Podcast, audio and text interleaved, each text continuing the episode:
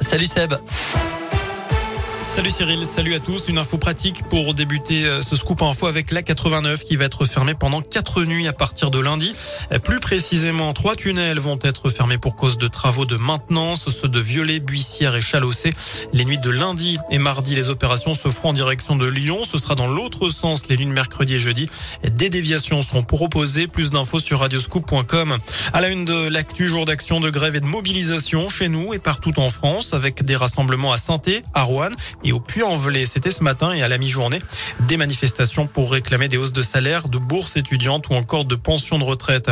À propos de pouvoir d'achat, les tarifs des carburants devraient encore baisser puisque le prix du baril de pétrole est presque revenu à son niveau d'avant la guerre en Ukraine, pays où une bombe russe a atteint un théâtre abritant des centaines de civils à Mariupol.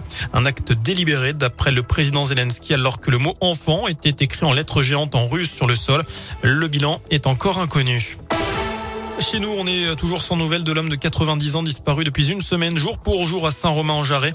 La gendarmerie de la Loire a transmis ce matin une photo plus récente de cet individu. Vous la retrouvez sur radioscoop.com et sur l'appli Radioscoop. Hier, un hélicoptère est venu en renfort des enquêteurs, en vain pour l'instant. À 24 jours désormais du premier tour, Emmanuel Macron présente son programme pour l'élection présidentielle cet après-midi. Un projet qui est, je cite, ancré dans le retour du tragique dans l'histoire avec la guerre en Ukraine. Son programme complet de 24 pages sera envoyé par courrier à quelques 6 millions de foyers dans le courant du week-end. Notez qu'ils seront bien 12 sur la ligne de départ. Jean Lassalle annonce qu'il maintient finalement sa candidature. Il avait envisagé de se retirer en début de semaine, dénonçant qu'il n'était pas invité sur les différents débats. Souvenez-vous, c'était il y a deux ans, jour pour jour, le 17 mars 2020, les Français connaissaient leur premier jour de confinement et ce pour freiner la propagation du coronavirus.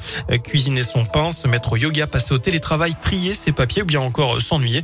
Ça a été une expérience pénible pour certains, pour d'autres. Alors est-ce que depuis vous avez changé vos habitudes au quotidien? C'est la question du jour sur radioscoop.com. Vous avez jusqu'à 19h pour répondre sur notre site internet. Le Covid, mais aussi la grippe. Attention à l'épidémie en ce moment. Elle a désormais gagné toutes les régions de France. Les hospitalisations grimpent de 64%. Une épidémie de grippe qui arrive plus tard que d'habitude. Les mesures sanitaires et le port du masque avaient permis de bloquer les virus de l'hiver, mais aussi une immunité collective moindre que d'habitude, ce qui a favorisé une reprise de l'épidémie de grippe. Et du foot, la billetterie est désormais ouverte au grand public pour ASS Marseille, match prévu le week-end du 2 et 3 avril, alors que le COP Nord est d'ores et déjà rempli pour cette rencontre. Avant cela, les Verts, vous le savez, recevront 3 demain en ouverture de la 29e journée de Ligue 1. Ce sera aux alentours de 30 000 spectateurs, euh, notamment, euh, qui sont prévus du côté du Chaudron. Et puis du foot toujours à suivre ce soir. OL Porto, huitième de finale retour de Ligue Europa. Les Lyonnais l'avaient emporté 1-0 au match aller. Voilà pour l'essentiel de l'actu. Passez une excellente fin de journée.